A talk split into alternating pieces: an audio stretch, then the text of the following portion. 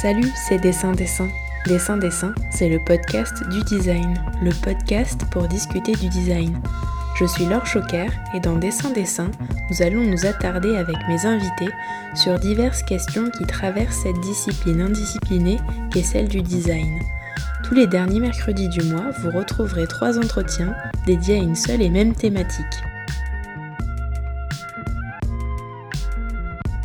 Pour cette série d'épisodes de la fin juillet, j'ai décidé de vous faire voyager en parlant du design cubain à Cuba, en France, par les Cubains, pour les Cubains, mais aussi pour les Occidentaux.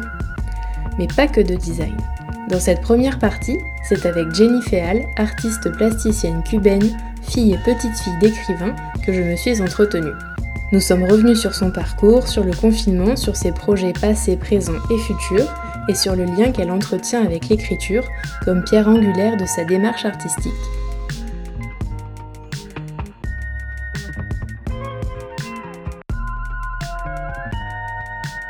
Bonjour Jenny. Bonjour. Tu es artiste, tu es cubaine, née à La Havane, mais en 2013 tu as décidé de venir poursuivre tes études en France. Pour commencer, est-ce que tu peux nous raconter ton parcours s'il te plaît? Alors mon parcours en tant que euh, cubaine artiste, artiste cubaine, euh, a commencé en 2006 quand je commençais l'école des beaux-arts à La Havane, Mhm. euh, qui est une école d'abord on fait 4 ans d'études. C'est assez classique, on apprend à faire vraiment euh, l'anatomie, la perspective, enfin c'est assez... euh, J'aime beaucoup. Ouais.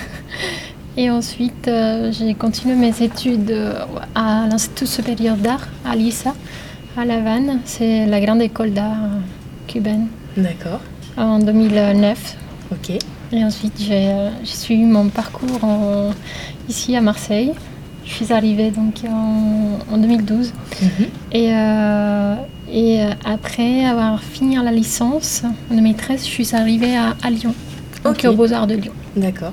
Ça encore deux années d'études. Ouais, de longues études du coup qui t'ont mené à ta pratique dont on va parler. Euh, sur ton site internet, ben justement, tu dis que tu es entre Paris, Lyon et la Havane. Je me demandais quel lien tu gardes avec Cuba et si tu y retournes souvent. Alors je- oui, oui, j'ai- ma famille là-bas, j'ai mon travail aussi qui est là-bas, mon atelier en partie est là-bas, toutes mes Mhm. œuvres sont quasiment là-bas. Euh, donc je travaille avec une galerie qui est à Paris, donc c'est pour ça les liens aussi avec euh, Paris. J'y vais souvent et puis euh, j'ai une sœur qui est à Paris aussi, ça aide c'est sûr. à faire de, de projets aussi. Et, et puis sinon à Lyon, on, met, on fait sans beaucoup de... Enfin au final, je bouge beaucoup Mhm. en, en France, un peu partout, mais voilà les, les liens entre les trois villes Ouais. où je suis régulièrement. J'essaye C'était d'y être. De Oui. cœur et de, et de travail. D'affinité, de- Ouais. de- de- des amitiés, du travail, oui, tout, tout se mêle au Mhm. final. Alors pour commencer notre entretien, je vais te poser la question rituelle de dessin de dessin qui est est-ce que selon toi le design est définissable? Si oui, quelle est sa définition? Et sinon pourquoi? Définir les designs, c'est, c'est, tout un travail ça. Euh, bon, alors moi je vais donner mon, ma définition très euh, autodidacte, on va dire, parce que Mhm. je je les suis pas, donc Ouais. je, je l'admire beaucoup et euh, c'est, pour moi quelque chose qui nous permet de, de trouver des solutions. Euh, que ce soit dans la vie pratique, que ce soit avec des objets, que ce soit dans des manières de faire, de vivre ensemble. euh, Enfin, ça va même. euh, ça peut être une philosophie aussi de vivre, pour moi, le design. Euh, et pas seulement des choses matérielles, industrielles, euh, etc. Euh, donc c'est très large. C'est comme l'art, c'est comme, c'est comme les arts, en fait, Ouais. la poésie, etc. C'est, c'est, quelque chose qui nous habite et moi, je, je l'admire beaucoup. Je trouve qu'il y a de très, très chouettes idées dans les designs et qui m'in- m'inspirent beaucoup aussi Mhm. formellement. Mais, Comme quoi par exemple euh, J'aime beaucoup les formes. Bah, comme je disais, euh, c'était la première école qui m'a permis de d'apprendre bien euh, bah, à dessiner, à sculpter, etc. Euh, bah, on entraînait aussi mon œil à, à la beauté des choses. Donc euh, moi j'ai, euh, j'aime bien ce qui est beau. Bah, après c'est mon, mon goût, ma Mhm. définition de beauté, mais les choses bien faites. Le travail manuel, euh, les choses, on, on passe du temps aussi, on voit un savoir-faire je l'apprécie beaucoup et dans les designs, c'est souvent le cas. C'est ce qui te touche, quoi. Oui, et la, les, pièces uniques aussi, j'essaye de, de, regarder euh, et puis les mettre en place aussi. Euh, ça m'inspire très souvent. Mm, mm. Est-ce que toi, tu te considères plus comme une artiste? Plasticienne que. Enfin, t'es pas designer. Non, non, non, pas du tout. Non, non, non. Mm, c'est pour ça que je voulais t'entendre d'ailleurs. Entendre quelqu'un qui n'est pas designer dans le podcast, c'était important. Et puis de toute façon, comme tu disais, tout se recoupe, quoi. L'art, la poésie, le design, on, va, on va en discuter, hein, bien sûr. Si tu es dans le podcast aujourd'hui, c'est parce que j'ai découvert ton travail via la Fondation Martel à Cognac. En ce moment, euh, ce lieu propose une exposition intitulée Places to Be qui a fait travailler euh, plusieurs designers et artistes pour réaliser une création in situ. Est-ce que tu peux nous raconter de quelle façon tu es arrivé euh, sur le projet? Est-ce que c'est la fondation qui t'a contacté ou est-ce que c'est toi qui as proposé le projet? Alors, c'est une, une, des belles rencontres que j'ai faites cette année.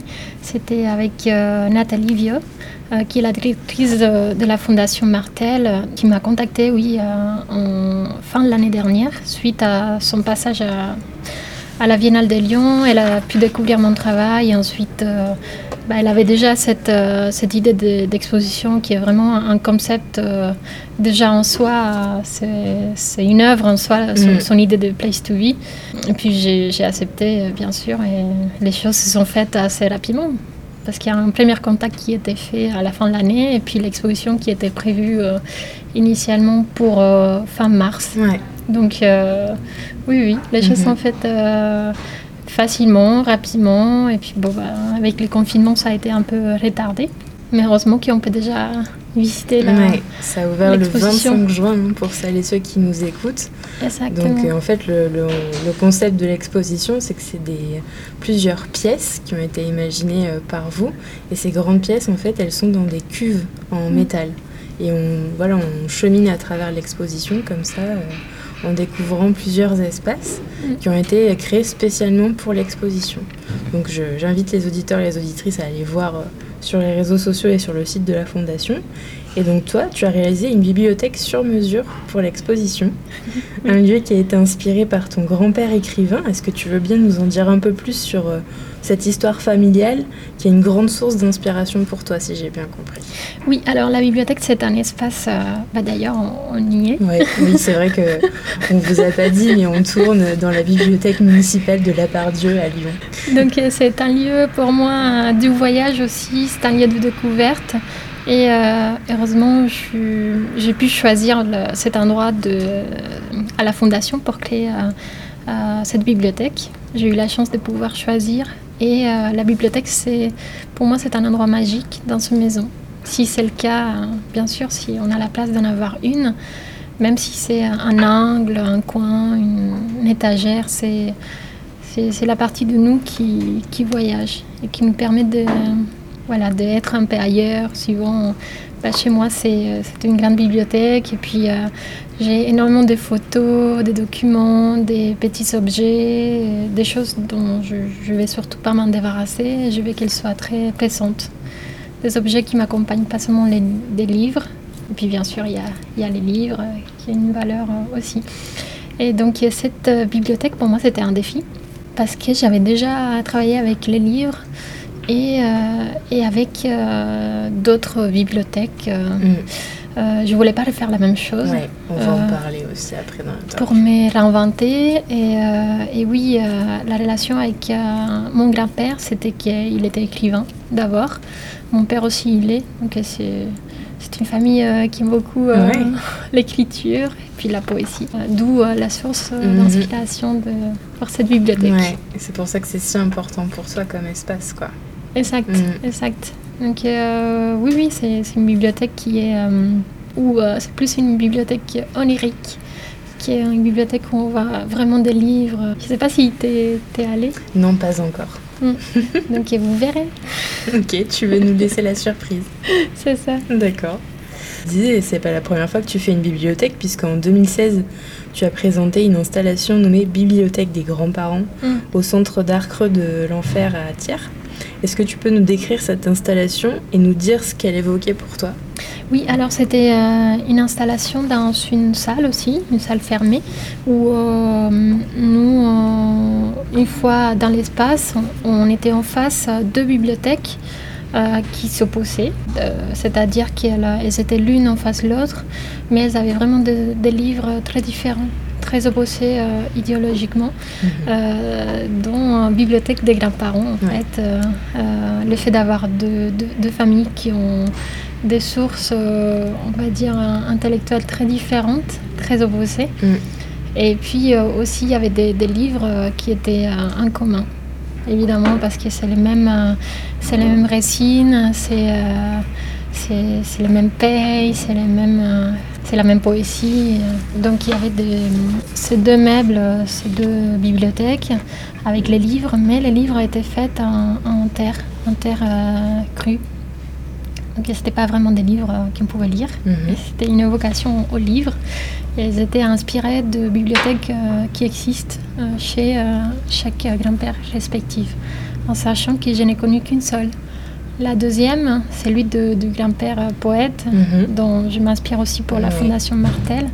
Euh, euh, j'ai l'imaginé. C'est une bibliothèque que j'ai jamais pu rencontrer physiquement, mais j'ai des références via des correspondances qu'on avait mon grand-père et moi. Donc j'essaie un peu de livres qu'il consultait, qu'il lisait, des, auteurs qui, qui, étaient pour lui des de références aussi. Mhm. Et qu'est-ce que tu voulais que, euh, que le public expérimente euh, à travers cette installation? Bah, Il y avait une rivalité, en quelque sorte, il y avait une tension que moi, j'ai, en tout cas moi, je la ressente euh, toujours même. Je suis assez confrontée à des manières différentes de penser, comme nous, on peut les avoir mm. ici, où la politique, ça divise beaucoup et, et ça finit par faire quelque chose de, d'un mélange aussi quand nous, on est né en milieu et on ne sait pas vraiment ce qui s'est passé, et puis on, partage des avis euh, selon la génération qui nous, qui nous correspond, parce mhm. que c'est ça aussi, on a un nouveau regard. Euh, moi, ce que j'aimerais transmettre, euh, c'est cette possibilité aussi de cohabiter. Et puis, puis aller vers l'envie de découvrir aussi euh, des nouvelles références. Mm. parce que c'est surtout une c'était une œuvre qui m'a permis de, découvrir beaucoup d'œuvres mm. d'un côté de la bibliothèque comme de l'autre. comme de l'autre oui oui. Surtout celles que je connaissais pas. C'était en recherchant. Euh, il y avait pas mal de livres qui sont interdits à Cuba euh, que j'ai pu trouver ici. Et ce qui était euh, très intéressant pour moi, c'est qu'une fois lu euh, les livres, je ne trouvais pas pourquoi ils étaient interdits. c'est pas mal ça. T'as un exemple à nous donner que tu aimerais partager euh, avec nous, qu'on pourrait lire? Alors, qu'est-ce qu'il peut avoir comme livre? Par exemple, il y a Comme la nuit est tombée. C'est un mhm. livre d'un prisonnier politique qui a été emprisonné à Cuba, bien sûr. Il raconte un peu ce qui s'est passé. Mais c'est des choses qu'on on connaît un tout petit peu aussi. Bah, si, si la famille euh, garde encore des souvenirs, mhm. c'est assez facile de savoir. Donc c'est d'un auteur cubain, comme La nuit est tombée? Oui, oui. oui. et tu, disais que Nathalie Vio, euh, qui est la directrice de la Fondation Martel, t'avait rencontré pendant la dernière Biennale de Lyon. En 2019, tu y as présenté deux installations au, Musée d'art contemporain, appelées Pienso que tus versos son flores que llenan tierras tierras. Donc ça veut dire je pense que tes vers sont des fleurs qui remplissent les terres et les terres. Ce titre, il est issu euh, d'un poème que tu as écrit. Et là aussi, hein, tu nous parlais des échanges épistolaires que tu avais avec ton grand-père, c'est ça qui t'a inspiré. Encore en 2018, dans la vidéo Regreso de otro Amalia, Retour d'une autre Amalia, c'est pareil, c'est un recueil de poèmes de ton grand-père qui t'inspire. Et le texte Perdimos Cuba d'Amalia Agramonte, arrière-petite-fille d'Ignacio Agramonte, héros de la première guerre d'indépendance cubaine, et en 2015, tu exposes aussi une toupie d'écriture gravée le texte que la trajectoire de l'objet rend illisible. J'ai beaucoup aimé euh, cet objet. Quelle place euh, occupe la poésie et plus généralement l'écriture dans ton travail? Une grande place. D'ailleurs, ce matin, je me posais la question qu'est-ce que j'allais partager avec vous mm. tout à l'heure Et je n'ai pas arrêté de lire. Tellement j'en trouvais. J'ai commencé à partager avec des amis, euh, des choses que je trouvais et c'est formidable. C'est vraiment quelque chose qui, qui, qui nous habite. En Mhm. tout cas, moi, c'est. Et puis la poésie au sens large aussi, euh, que ce soit les formes, des gestes, euh, des performances. euh, c'est c'est super.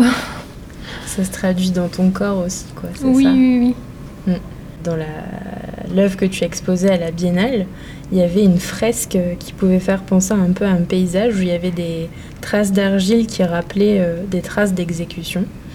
Et puis il y a, il y a une note d'espoir dans cette fresque, c'est une mariposa, une fleur papillon, qui est un symbole cubain. Est-ce que tu peux euh, nous expliquer quel, est- quel est le rôle des fleurs dans les tenues des femmes à Cuba? Parce que si j'ai bien compris, c'est une cachette. Oui, ça? alors euh, c'est une très belle fleur qui, euh, qui s'appelle la mariposa, euh, qui se veut dire papillon euh, si on le traduit ici. Mhm. Et c'est une fleur qui est toute blanche. C'est notre fleur nationale. C'est un symbole euh, de liberté parce qu'elle a été utilisée pendant la, la guerre d'indépendance, euh, la première guerre d'indépendance euh, euh, contre les Espagnols. pour faire transiter de, de messages. C'est-à-dire, c'était les femmes, c'était nous qui, enfin elles, à l'époque, qui cachaient ce message dans la tige de la mariposa et qui ensuite les mettaient derrière l'oreille, faisant fille euh, qui porte une fleur, Ouais, ouais, ouais. mais pas Comme que. un accessoire, quoi. Voilà, comme un accessoire. Et ça, ça a permis de passer beaucoup de messages et puis euh, de gagner la guerre, parce que c'est une guerre qu'on on a gagné aussi. euh. Enfin, je parle de mon côté cubain. ouais, carrément. Et donc c'est une be- belle fleur. Hum, Tout le monde ne connaît pas l'histoire de, Mhm. de la mariposa et c'est pour ça qu'elle était, euh, qu'elle est aujourd'hui un symbole euh, cubain Mm, des, euh, des libertés aussi, d'expression. mm. Et porté par les femmes.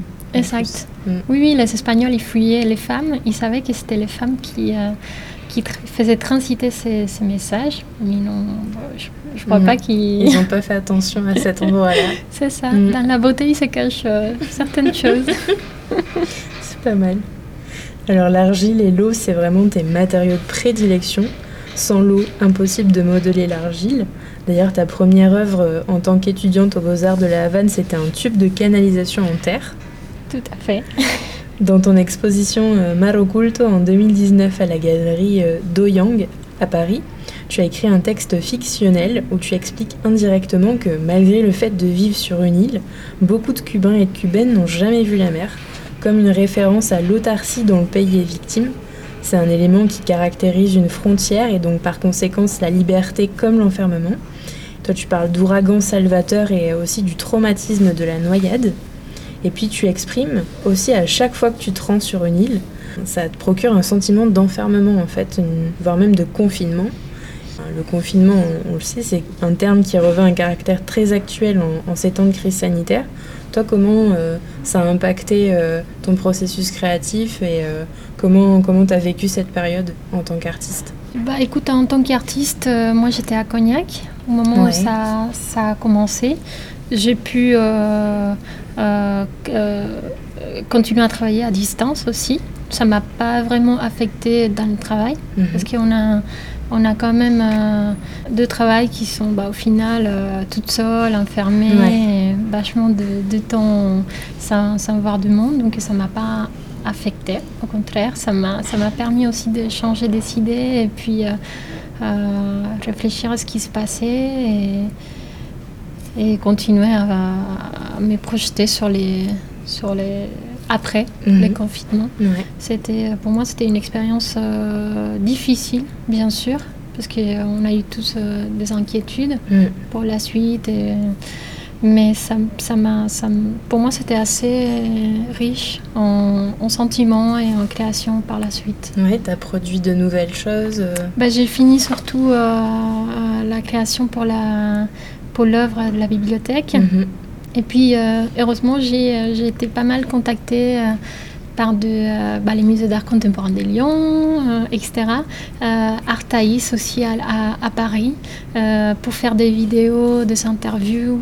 Donc, il y a eu un vrai soutien aussi de la part de, des associations et des institutions culturelles. Et ça, c'était vraiment très appréciable. pour moi, mais pour aussi la- l'audience, les artistes. J'imagine que toi, tu as fait T'as as continué tes podcasts. euh, voilà, la, la vie ne s'est pas arrêtée.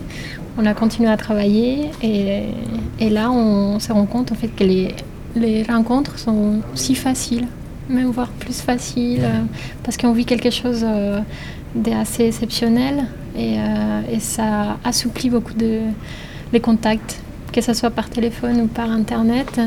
C'est plus humain, plus sincère, on prend soin de l'autre, on, on lui demande euh, si ça va Mhm. avant de poser des questions. Je trouvais ça très bienveillant, même à cette époque-là, euh, ce moment-là de, de confinement. Ouais. Et toi, tu as eu des échos un peu de, de Cuba, j'imagine, de comment ça s'est passé là-bas aussi Puisque tu as de la famille, tu nous disais en, en début d'interview. Oui, oui, j'ai ma famille, bah, j'ai tout, toute ma famille là-bas.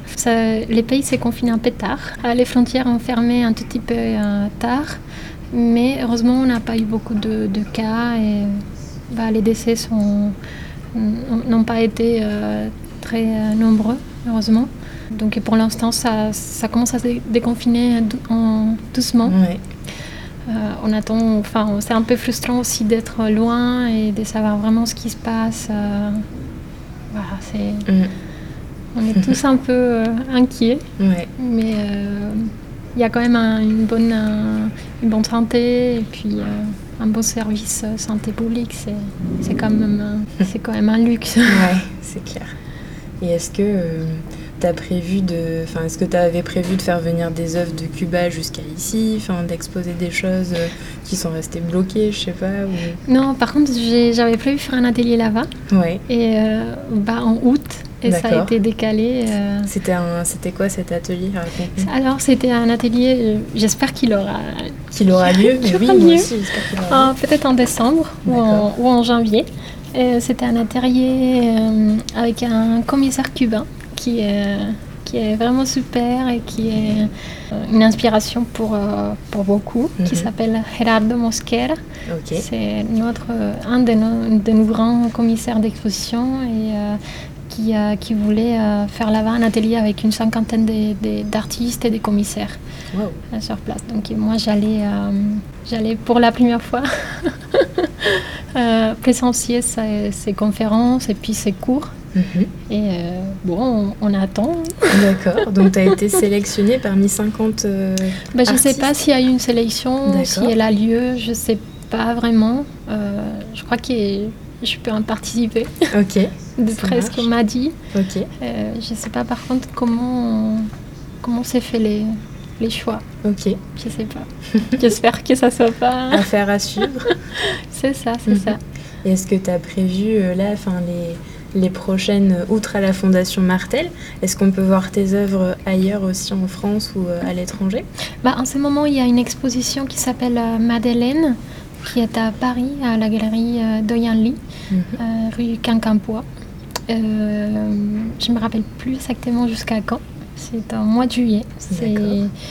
Et ensuite, euh, je prépare une exposition personnelle à Bruxelles. Donc, il y a l'espace Angéline, qui est euh, au centre de Bruxelles, euh, où il y a les galeries, euh, je crois que c'est les galeries royales, qui Oui. sont qui sont, voilà, sont passantes. C'est des galeries couvertes. Euh, J'irai dans deux semaines voir l'espace. T'es excitée?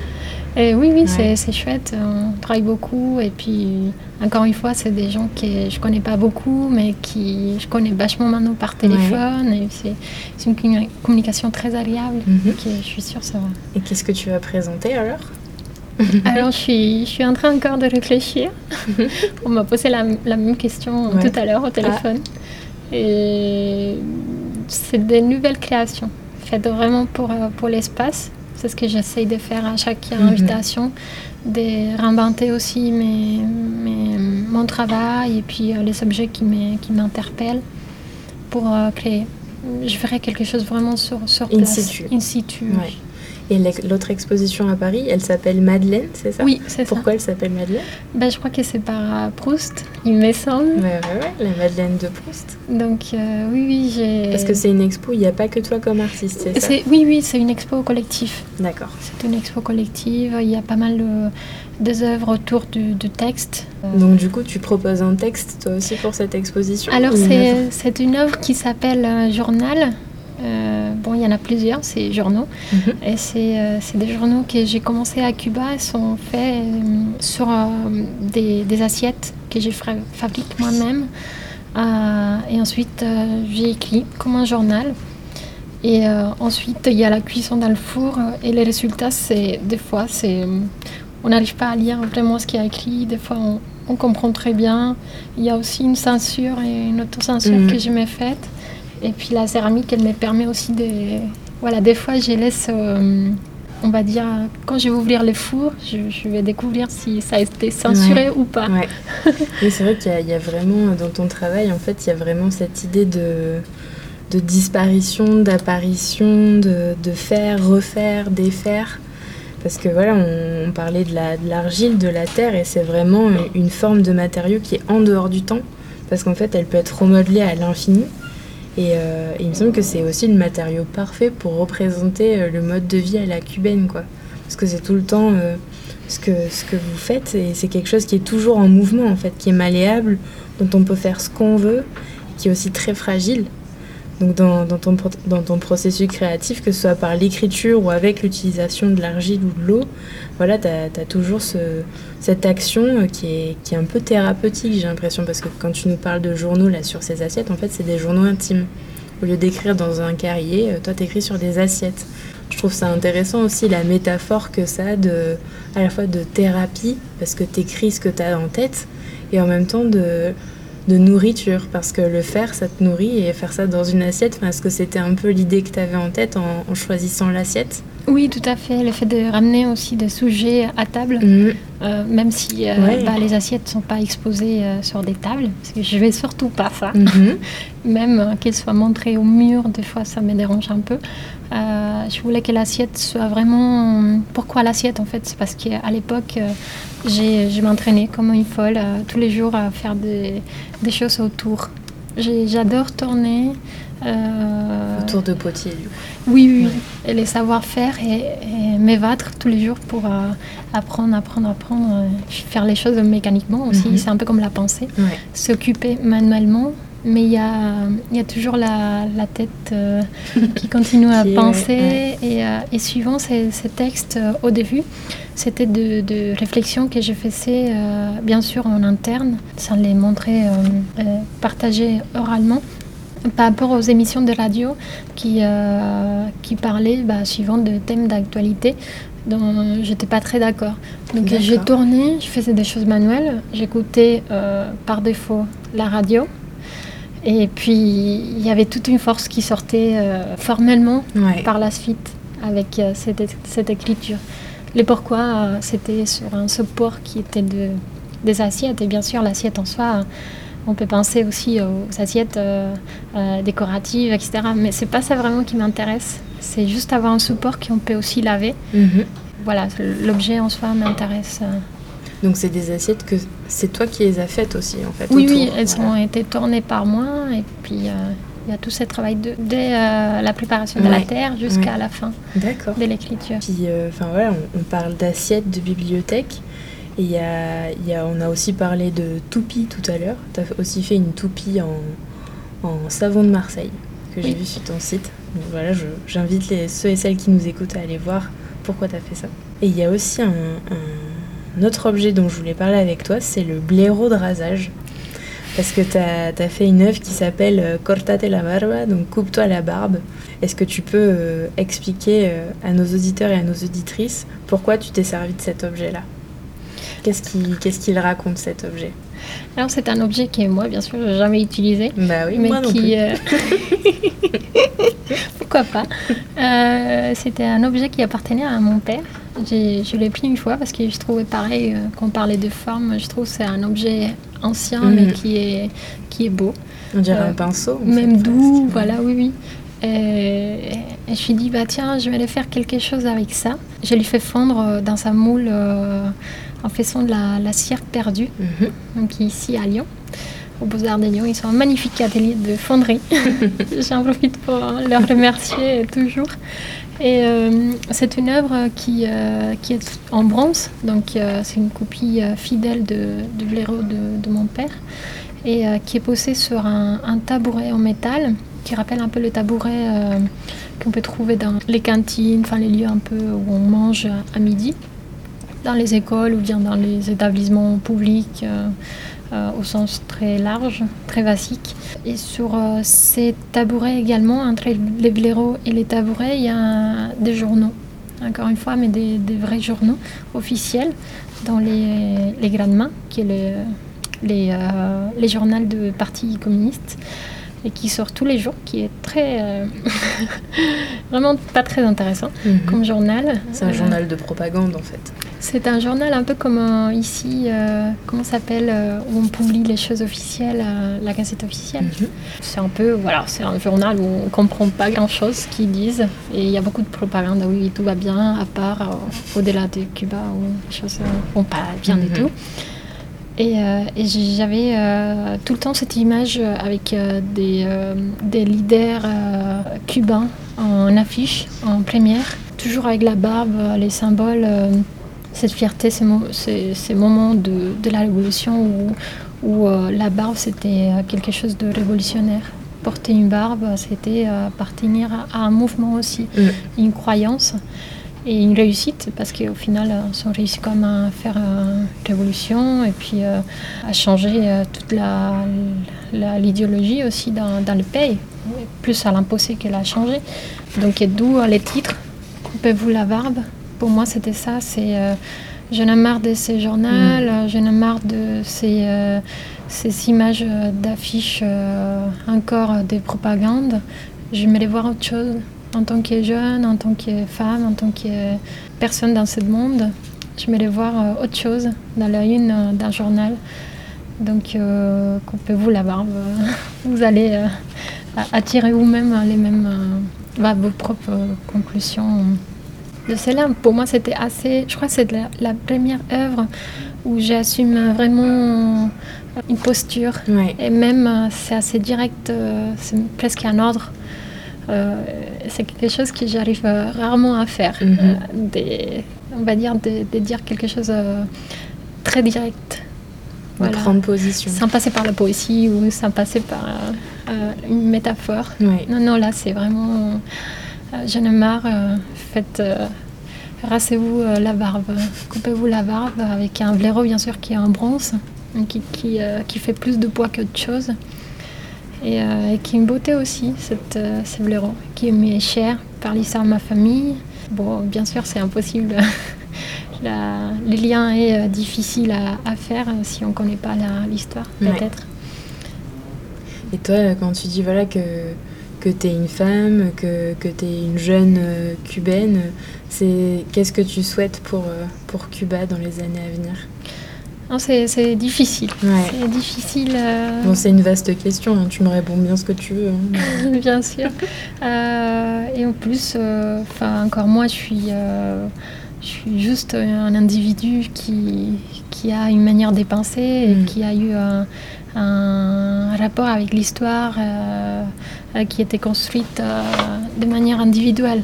Donc c'est vraiment un avis très personnel. Moi, ce que je souhaiterais, c'est qu'on arrive à communiquer, à dire ce qui va pas, ce qui va bien, euh, et puis à passer le message, ce qui est très difficile. Et dans l'art, c'est euh, un moyen de faire. Il faut juste trouver comment. Comment passer le message. Comment passer le message et comment le mettre en place parce que je crois que le message est largement passé euh, depuis un moment. Ce n'est pas ma génération qui a commencé à le faire, c'est arriver à communiquer, à trouver les choses ensemble et euh, essayer de faire les choses facilement aussi.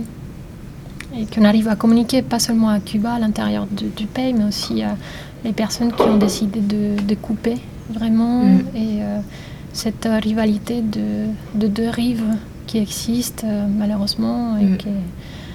voilà c'est toi de par euh, de par ton statut d'artiste qui revendique des, des choix et des idéologies politiques est-ce que Enfin, tu as des problèmes euh, quand tu rentres à Cuba ou tu peux y rentrer facilement Non, moi je peux rentrer facilement sans problème. D'accord.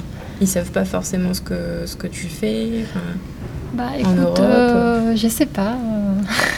Ils savent tout, je pense. bon, ça te laisse tranquille, c'est le principal. Oui, oui, oui, je pense qu'ils ne jouent pas beaucoup avec les artistes. Euh, ça peut aller très vite aussi. Mm. Il y a un pouvoir maintenant avec les, les réseaux sociaux, même si moi je les utilise euh, pas beaucoup, Mhm. c'est, on est très en communication maintenant entre nous, Mm. C'est- un autre moyen de faire passer le message, comme tu disais. complètement. Et ouais. Et ça fait marcher. Mm, mm. Ça, ça a fait bouger des choses déjà. Pendant les confinements, il y a, euh, il y a des personnes qui disent par exemple que les frontières se sont fermées parce que les personnes ont, ont insisté de fermer parce qu'elles ne se sentaient pas en sécurité euh, sanitaire. Et, euh, et puis ça, ça, ça a marché. Ça a marché. C'est les voix du peuple qui s'est élevé pour retrouver une solution, quoi. On le disait, il y a vraiment des objets qui sont récurrents et qui sont des symboles de Cuba, comme les ventilateurs par exemple. On en a un petit peu parlé avec euh, Ernesto Roza. Et euh, toi, tu as aussi fait une œuvre avec des ventilateurs qui Mm. se euh, refroidissent les uns les autres parce que ben, à, à Cuba, c'est un objet qui est très utilisé et euh, qui surchauffe quand il est très utilisé. Donc je laisse les, les auditeurs et les auditrices aller voir sur ton site internet cette œuvre-là. Pour toi, si on devait choisir un seul objet qui représente Cuba, qu'est-ce que ce serait? Je sais pas. Euh, ouf. Il y en a tellement. Euh, des objets, tu veux dire. euh, euh, Ce que tu veux, sens, ça euh, peut pas, ça peut, euh, c'est pas forcément quelque chose de matériel. Oui, sans, tomber sur les clichés Voilà. et- Ouais. euh, qui ont fait euh, évoquer. ouais. Euh, bah, la, la joie, je pense. C'est, c'est, on se détend quoi là-bas. C'est, tout va bien. Il y a l'impression qui est, euh, qui est en continu. On a vraiment l'impression de vivre les présents et, euh, et c'est pas oppressant. En, en tout cas, moi, je ne le sens pas comme ça Mhm. les, les temps passent euh, différemment. Un peu comme dans d'autres pays euh, où, euh, où on est tranquille et euh, c'est pas très grave si on est un peu. euh, si on prend notre temps pour Ouais. faire les choses. C'est c'est important aussi. Donc euh, la joie et le temps, je dirais. Prendre son temps. Prendre son temps, oui. Tu crois pas que c'est quelque chose euh, qui est commun euh, à l'Amérique latine, ça peut-être? Ben, moi, je connais pas euh, énormément de pays en Amérique latine, mais je pense que oui, c'est Mm. le cas. euh, effectivement, quand on voyage aussi, c'est peut-être pas pareil parce qu'on a plus de temps que, que les personnes sur place. Bien sûr. Euh, mm, oui, en tout cas, les pays à la campagne, Mm. où on est à la campagne. Ma sœur habite à la campagne au Nicaragua. Et là, vraiment, on voit pas le temps passer non plus. C'est cette détente très agréable. Et ouais, en Europe, tu retrouves pas ça. Bah, je sais pas. À toi de me dire. Eh, je crois que tu as raison. Je crois qu'on prend pas trop notre temps, nous non plus. Pe- Peut-être pendant les confinements, ça a été Ouais. le cas Ouais, ouais. déjà. Mm, mm. Retrouver, retrouver du temps, ben, Comment on- s'occuper? Mm, mm. Comment s'occuper, ça, ça a beaucoup perturbé euh, les gens. hein. Mais au final, c'est plutôt pas mal de. Enfin, c'est une bonne préoccupation, je trouve. Mais bon, ça n'engage que moi. Pour conclure cet entretien, Jenny, je vais te demander euh, si tu veux. Est-ce que tu voudrais bien nous lire un texte? Je crois que tu nous as amené quelque chose. Oui. Alors, je vous ai ramené euh, des poèmes d'une poète euh, qui, euh, que moi j'aime beaucoup et j'ai pu travailler aussi, pas directement avec elle parce que je ne l'ai jamais rencontrée malheureusement avant son décès. Mais euh, je lui ai euh, consacré euh, un travail. C'était une recherche de plusieurs mois en 2012. Donc je connais bien son travail et j'aime beaucoup. Et ce matin encore, en, en lui lisant, j'étais très émue. D'accord. Donc je, je me lève la partager avec vous. Comment elle s'appelle? Elle s'appelle Dulce Maria Loinas. En plus, son prénom c'est Dulce, donc. euh, Voilà. Dulce Maria Loinas, elle est très connue, très appréciée à, à Cuba et aussi en, en Espagne. Elle était beaucoup publiée, plus qu'à Cuba d'ailleurs. Euh, c'est quelqu'un qui a eu, euh, une des premières femmes qui a eu euh, les prix Cervantes de littérature Ouais. en 92, il me semble. Mm. C'est un peu l'équivalent du prix Goncourt ici en France. D'accord. Mm. Donc euh, quelqu'un qui euh, qui était euh, qui venait elle aussi d'une famille euh, d'écrivains, des poètes. Son père surtout euh, qui était dans la- l'armée pendant la guerre d'indépendance, mais qui avait tout un journal des poèmes. Son frère aussi était. elle avait deux frères qui, qui étaient aussi poètes D'accord. c'était une famille assez, bah, liées à la, littérature. comme la tienne un petit peu finalement. c'est pour ça que tu te retrouves dans son travail aussi peut-être Oui, oui, oui, j'aime beaucoup et je l'ai découverte euh, il y a longtemps. Euh, mais c'est euh, l'œuvre que j'ai faite à l'époque, c'était en lien avec un journal que j'avais retrouvé à l'époque. je crois que c'était qui date en début du XXe siècle qui racontait comment elle, elle s'en souvenait en étant enfant d'avoir découvert pour la première fois la lumière électrique. Donc euh, c'était assez génial euh, de, de, vivre ça avec ces écrits de hmm. l'époque. En fait. Je crois qu'on ne se rend compte pas de ce qui se fait, de découvrir quelque chose de si nouveau. Mm, oui, parce que pour nous, c'est dans notre vie quotidienne, mais quand c'est arrivé, euh, ça avait un caractère assez magique. Assez magique, euh, tout le monde ne l'avait pas. Elle racontait qu'elle était enfant, elle demandait à sa mère euh, tous les soirs de la ramener dans cet endroit spécifique qui était unique. En fait, c'était les, les premiers endroits à La Vanne où il y a eu l'électricité. Ok. C'était en quelle année ça à peu près Tu saurais nous dire? C'était alors là, c'était euh, l'hôtel daté, euh, les lieux datés de 1896, il me semble, la construction, et, qui est une histoire assez particulière aussi. Mhm. Euh, on n'aura peut-être pas le temps de, de faire, mais c'est c'était une drôle d'histoire de retrouver ces, ces lieux-là qui n'existaient pas. Et en fait, c'est un lieu aujourd'hui qui est je vais dire, il s'appelle, le lieu s'appelle Parque Trocha. C'est dans les... Oui, mais je crois que j'ai vu sur ton site internet, tu as fait une œuvre sur, à cet endroit-là. Et en fait, euh, la Havane, vous, étiez un collectif. Oui. Et la Havane vous a demandé de vous déplacer dans un autre endroit. Oui. Et du coup, tu as dû trouver des solutions pour quand même qu'il y ait des correspondances avec ce lieu-là. Exactement, oui. Euh, effectivement, c'était dans les cadres de la Biennale de la Havane.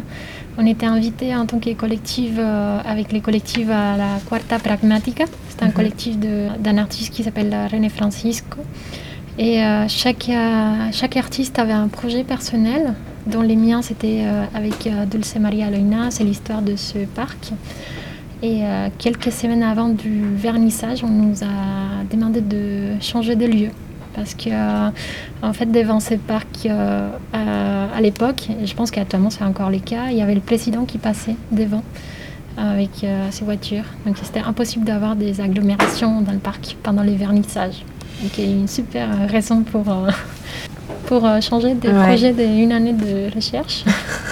Et j'ai fini par lier les deux lieux qui n'étaient pas très distants en distance.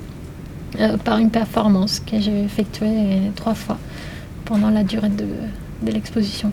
D'accord. Donc c'est à ce moment-là que tu as rencontré euh, cette poétesse Oui, enfin que j'ai euh, découverte. Oui, quand je dis rencontrer, c'est rencontrer par la lecture et par son. C'était un peu avant, parce que c'était un peu avant. Oui, oui, quand même, elle est, très connue. Mais c'était à ce moment-là que j'ai pu entrer plus dans, dans son univers. D'accord. Mm. Ok. Bah, écoute, si tu veux, tu peux nous lire euh, ce que tu as choisi. Alors, je, vais vous lire euh, en espagnol. Mhm. Euh, alors, les poèmes, les premiers s'appellent La balada del amor tardío. Amor que llegas tarde, tráeme al menos la paz. Amor de atardecer, ¿por qué extraviado camino llegas a mi soledad?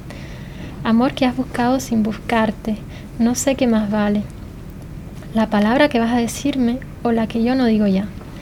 Amor, no sientes frío, soy la luna. Tengo la muerte blanca y la verdad lejana. No me des tus rosas frescas, soy grave para las rosas. Dame el mar. Amor que llegas tarde, no me viste ayer cuando cantaba en el trigal. Amor de mi silencio y mi cansancio, hoy no me hagas llorar.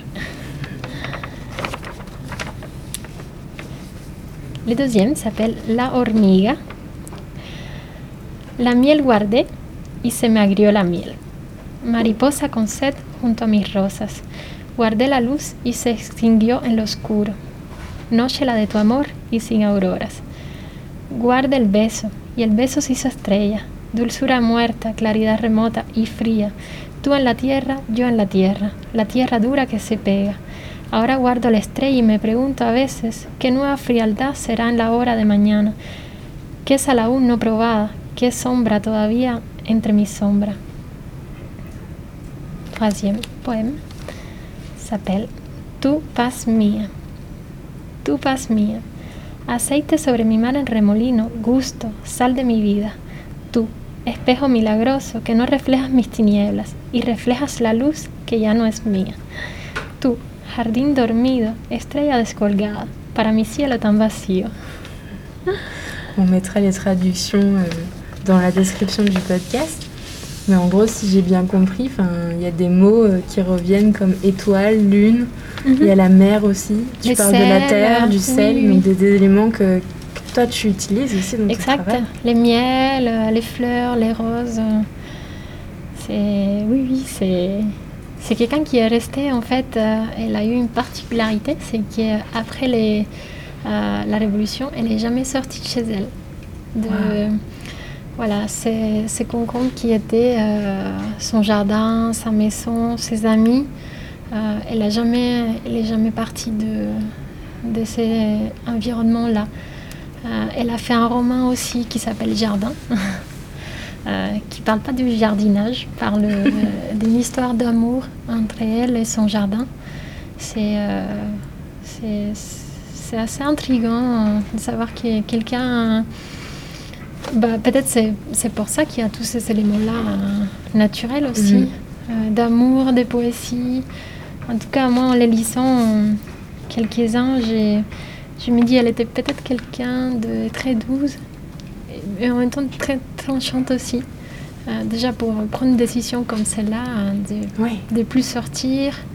C'était une famille aussi particulière, il faisait beaucoup de rencontres euh, dans un milieu qui était très particulier, très intellectuel. De près ce que j'ai entendu, euh, c'est- super étrange pour moi. Et elle a, elle a donné, euh, elle a fait un don de toute sa collection de d'œuvres, des, des livres, euh, sa bibliothèque. euh. Il y, a une, il y a une bibliothèque qui a toutes ces œuvres à Cuba. euh, Oui, elle est, à, elle est à Pinal del Rio, Mhm. donc tout à l'occident du, du pays. Euh, C'était avec euh, quelqu'un qui l'a contacté, je crois en 2000 des années 70. Mhm. Euh, et puis une correspondance a commencé à, s'établir entre cette personne et, et Dulce Maria. Donc ils sont finis par se rencontrer et faire une longue amitié. Elle a, donné toute sa, collection, sa bibliothèque, ses livres, tous ses manuscrits à, à la Provence de, de Pinar. D'accord. Bon. Je suis jamais allée euh, Ah, voir. Euh, mais il y a, oui, oui, euh, il y a même une maison très importante. C'était sa maison à elle qui est devenue une, euh, comme un musée, un centre littéraire Mhm. au, au centre de La Havane, à Albedado, qui, qui porte son nom. Qui, je connais des, des personnes qui travaillent là-bas. C'est- eux qui organisent les festivals du livre Cubain, euh, qui a lieu. euh, c'est un des événements les plus fréquentés, en fait, euh, des millions de personnes qui vont. Il y a beaucoup de, de pays aussi qui présentent leurs, les auteurs. il y a beaucoup de, de conférences. C'est un moment très, très riche, enfin, très culturel. C'est à quelle période de l'année? C'est normalement c'est ça, ça change. Ça change. je crois que cette année c'était. Je vais pas dire de bêtises. Je crois que c'était un, mois de février, mais euh, je suis pas vraiment sûre. Ok. Bon, ben, on regardera tout ça. Merci d'avoir partagé euh, ces poèmes avec nous. Bah, merci à, à vous, à toi, pour cette rencontre. Et puis, euh, j'invite euh, tous, les, tous ceux et celles qui nous écoutent à aller voir tes œuvres en vrai. Ah, avec plaisir. Oui, merci beaucoup. Merci. J'espère que cet épisode un peu différent et moins axé sur le design vous aura donné envie de foncer dans les bibliothèques et de vous plonger dans un bon bouquin cet été. Mais aussi de pousser la porte des musées et autres institutions culturelles qui, je me répète, sont aussi des lieux d'évasion. L'échange se poursuit en partie 2 de cette série spéciale Cuba avec la designer Suzel Aleman Legra. N'hésitez pas à ouvrir le débat en glissant des commentaires et des étoiles sur SoundCloud, Spotify, Deezer et Apple Podcast. Vous pouvez toujours suivre Dessin Dessin sur Instagram et aussi vous abonner à la newsletter en m'envoyant un mot doux à bonjour@dessindessin.com. N'oubliez pas non plus que toutes les références abordées dans l'épisode se trouvent dans la description de celui-ci. À très vite.